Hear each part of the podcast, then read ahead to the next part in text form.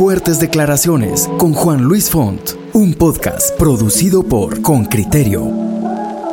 Hola, bienvenidos. Soy Juan Luis Font y hoy estamos en un episodio nuevo de Fuertes Declaraciones. Quiero presentarles una historia, una auténtica historia de éxito guatemalteco-estadounidense, debo decir. Eh, les voy a hablar de un hombre que cruzó la frontera sur de Estados Unidos a los 14 años de edad. Lo hizo él solo, su familia ya se encontraba en California. Llegó a aquella mm, gran nación, lo que es California, Estados Unidos, y, y por supuesto su gran afán era ganar dinero. Estaba aburrido en la escuela, había tenido un gran shock cultural, un trauma de enfrentarse no solo a, un idioma completamente distinto al suyo, él habla anjobal como, como idioma materno, ni siquiera era el castellano, sino se enfrentaba al idioma inglés, sentía poco interés por ir a la escuela y quería en cambio ganar dinero como el resto de su familia, como sus hermanos mayores y como sus padres. Tuvo suerte y consiguió que un tío le mm, eh, consiguiera para él un empleo como, como trabajador temporal en el verano porque era menor de edad y en Estados Unidos no se le permite a los niños trabajar de manera regular, pues mm, le consiguieron un empleo de verano y él empezó a operar una máquina de planchado industrial, una máquina que se movía con vapor. En poco tiempo sufrió un accidente laboral y se quemó el brazo hasta el cuello con el vapor hirviendo. Solo entonces se dio cuenta que lo que sus padres le habían dicho repetidamente y sus hermanos se lo habían dicho también, que si no estudiaba a fondo, que si no se preparaba verdaderamente, él iba a tener que someterse a esta clase de trabajos que le ponían en riesgo, pero además que eran enormemente duros en términos de, fuerza física. Hoy vamos a platicar con, con, Marcos Antil, ese gran empresario guatemalteco-estadounidense cuya firma ha abierto oficinas en diferentes países del mundo, en Estados Unidos, en Guatemala, en Colombia. Se dedica al mercadeo digital y... Mm, la suya es verdaderamente una gran historia de éxito. Bienvenido Marcos, gracias por acompañarnos el día de hoy. Muchísimas gracias a, Juan Font por la, invitación. Para mí es un gran gusto poder siempre compartir contigo. Y la historia que acabas de, contar, la introducción, muchísimas gracias por ello. Eh, esta historia justamente lo tenemos grabado en el libro autobiográfico que se llama Migrante eh, con 31 capítulos, en la cual la ilusión, realmente la mayor ilusión era de inspirar a más de algún lector que en esta vida nada es imposible.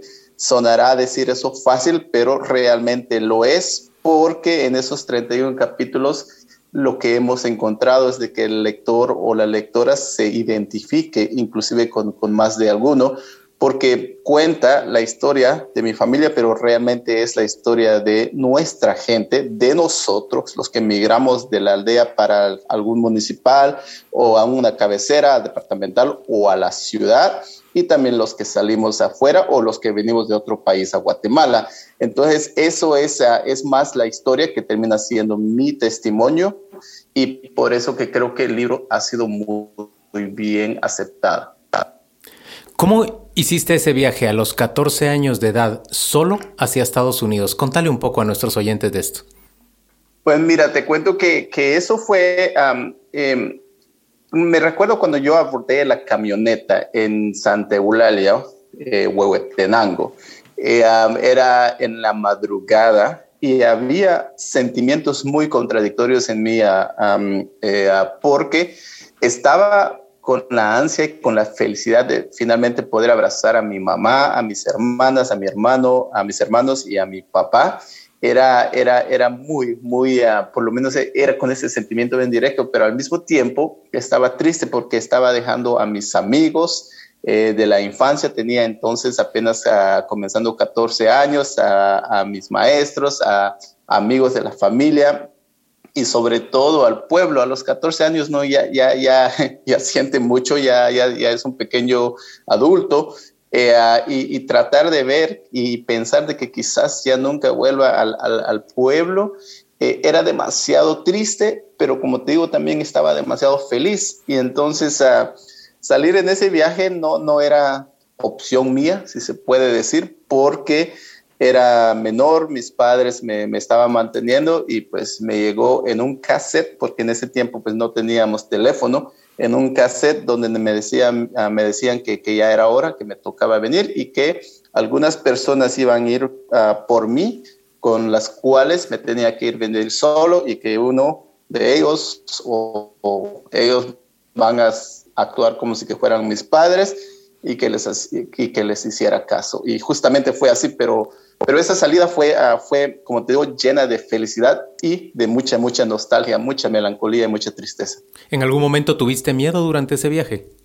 Claro que sí, claro que sí. El miedo, el miedo uh, entra desde que pues llega este, este mensaje que me tengo que, que me tengo que venir. Estaba uh, con mucho, mucho miedo, no sabía lo que podía pasar, pero también no entendía por qué tenía que hacer eso, no entendía claramente por qué mis padres se tuvieron que ir, por qué mi mamá, después mis hermanos, mis hermanas, eh, por qué se tenían que a salir. Eh, no entendía eso, el, miedo era, era demasiado fuerte, eh, pero pues um, cuando debes hacer algo, eh, pues debes de hacer algo y eso es lo que me pasó, pero, pero sí el miedo eh, estaba ahí presente. Sin embargo, también, uh, Juan Luis, el, miedo también estaba presente antes porque de, niño pues estaba en, eh, en, medio de una guerra sin sentido que dejó a más de 200 mil personas inocentes muertos y un millón de desplazados. Nosotros estábamos en centro de eso. Entonces, el miedo creo que había estado siempre y esto no era un miedo más grande o pequeño, eh, era básicamente como para mi familia que estaban pidiendo, uh, siguiendo un rayito de sol, porque, porque ellos, pues mi papá casi lo matan por, uh, por, por, ser líder y, líder comunitario y, y, un vicealcalde. Entonces, eh, el miedo ya abundaba. Eso, eso fue justamente eh, lo que nos partió la familia y tener que que huir eh, de nuestro país, de nuestra familia, de nuestros amigos y, de nuestra tierra, realmente. Marcos, llegaste a California y mm, rápidamente fuiste inscrito en el sistema educativo estadounidense. No hablabas inglés, tu lengua principal era el canjobal, el castellano no era precisamente tu idioma más fuerte y el inglés mucho menos. Eh, ¿Cuán duro fue entrar a la escuela y sentirte frustrado porque entendías poco, pero al mismo tiempo darte cuenta que tenías una facilidad especial con las matemáticas?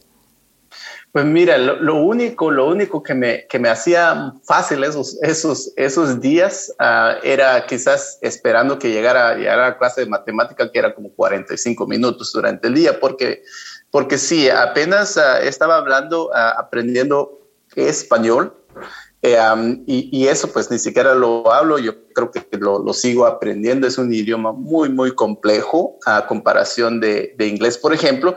Entonces yo realmente me sentía en un lugar encerrado porque no, no podía, no podía ni, ni entender lo que se decía en las clases, eran todo pues eh, en el idioma inglés. Y, um, y, eso me frustraba más al punto pues que le decía a mis padres que, que realmente no quería estudiar y, y, y, no quería porque, porque era demasiado abrumador, eh, eh, era difícil de tomar el autobús para llegar a la escuela, cosa que nunca había hecho en mi vida. Tenía un primo que falleció muy joven, mi querido primo, a cáncer a los 26 años. Él fue el que me había enseñado tomar el autobús, abrir un locker de la escuela que ni sabía que era un locker y, y, hasta me enseñó a manejar ya cuando tenía la edad. Entonces tenía ese, ese apoyo, pero, pero ir a la escuela, entrar sin entender el idioma, sin saber qué pasa y estar nada más ahí, aburrido, eh, fue muy, muy difícil, fue como una, una tortura y, fue uno de esos uh, culture shocks porque pues aparte vienes de una aldea una ciudad muy, muy grande,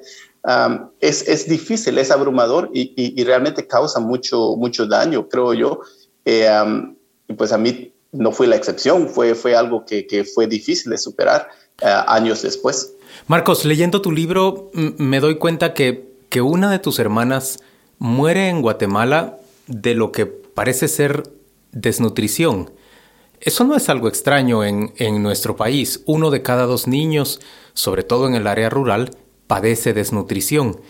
En la misma familia había una persona como vos que había logrado desarrollar su cerebro y por lo tanto eh, desarrollar también su, su gran inteligencia para las ciencias exactas, para las matemáticas.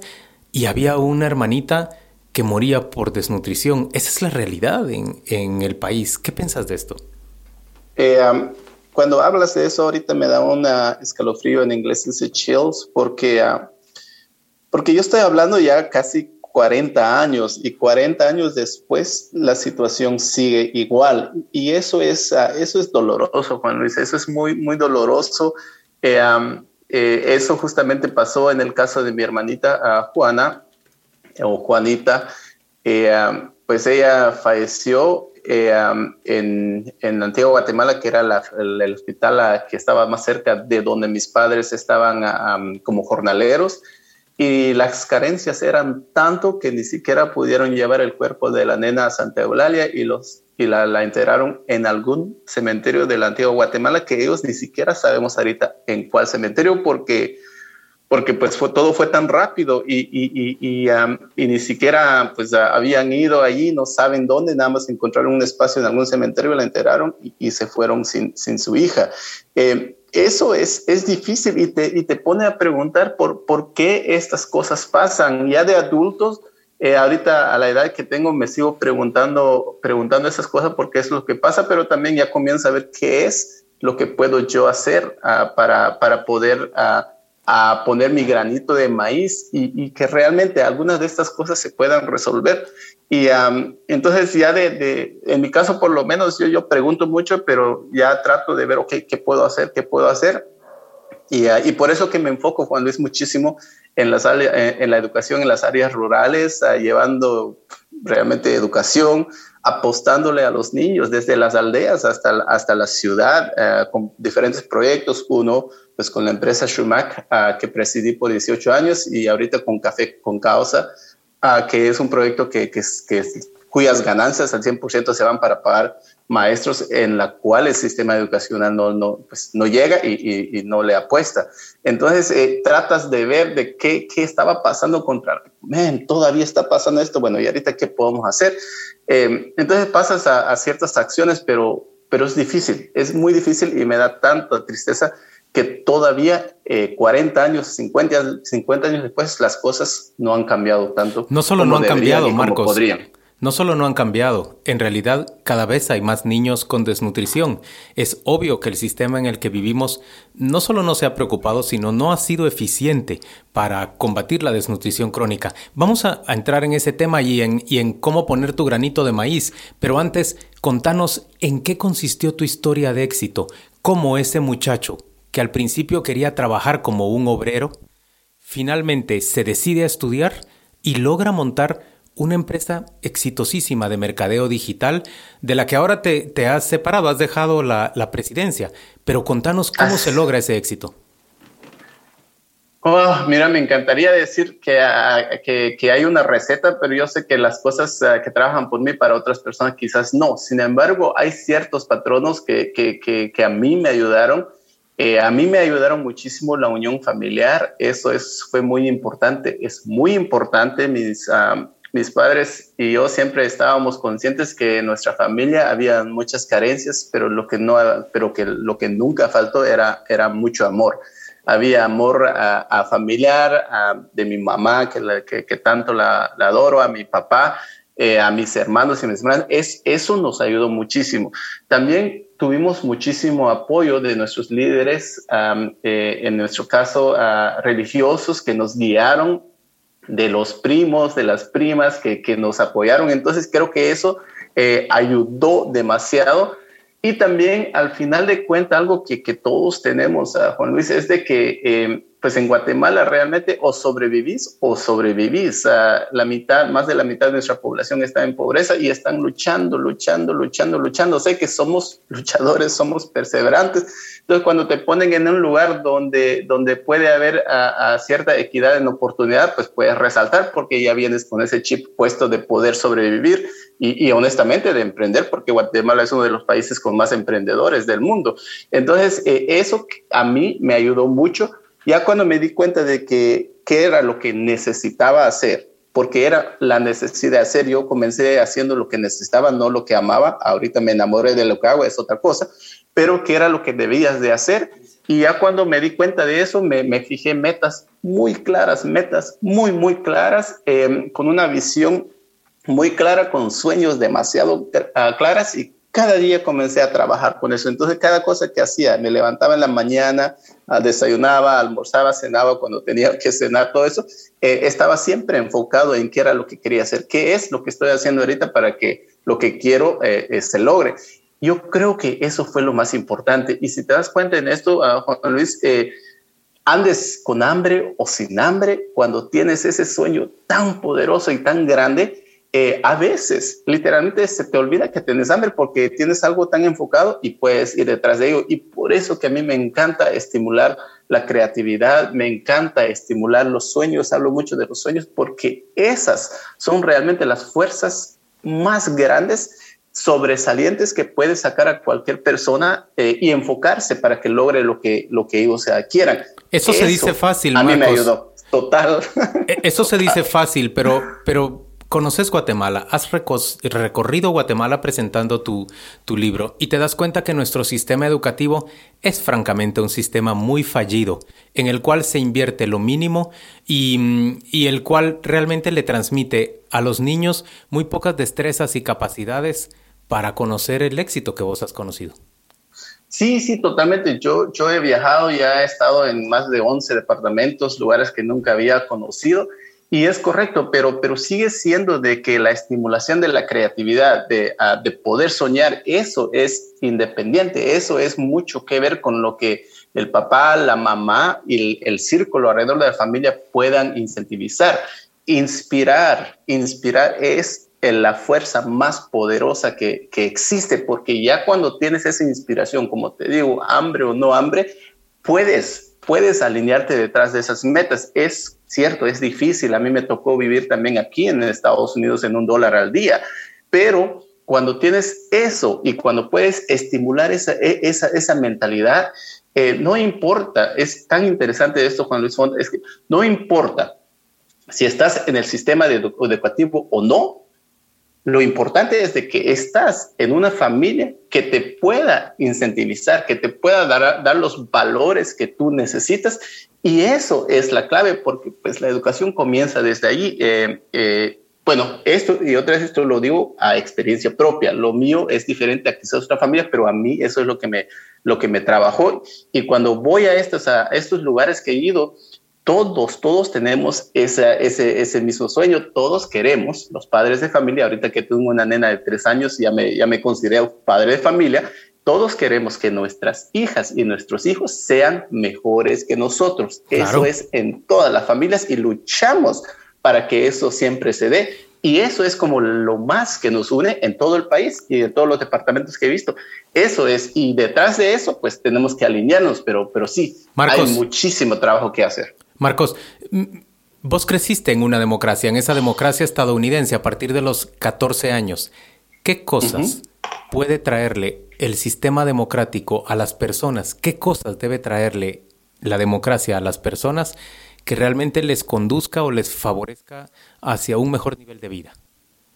Es que mira, la, democracia realmente lo que es, es, bueno, lo ideal es que, que, toque la vida al 100% y que todo el 100% de nosotros estemos de acuerdo. Eh, pues realmente no, no tanto es así, es, es que una representación de la mayoría. Entonces, si la mayoría queremos educación de calidad, queremos salud, buena salud, queremos que la migración forzada se, se, se termine que nada más existe la migración opcional, queremos un país moderno, si la mayoría queremos eso, eso es lo que realmente una verdadera democracia hace, pero para que una verdadera democracia exista, todos y todas tenemos que estar involucrados, desde las personas que están en las aldeas hasta los que están en la ciudad y hasta nosotros que estamos fuera del país. Eso es realmente lo que hace lo que hace falta y en Estados Unidos pues eso es lo que existe y en otros países avanzados eso existe. En la nuestra existe eso en papel, pero la práctica pues todavía estamos muy, muy, muy atrasados en eso. Entonces, la democracia es, es, muy, muy importante porque es el deseo de todos, bueno, de la mayoría.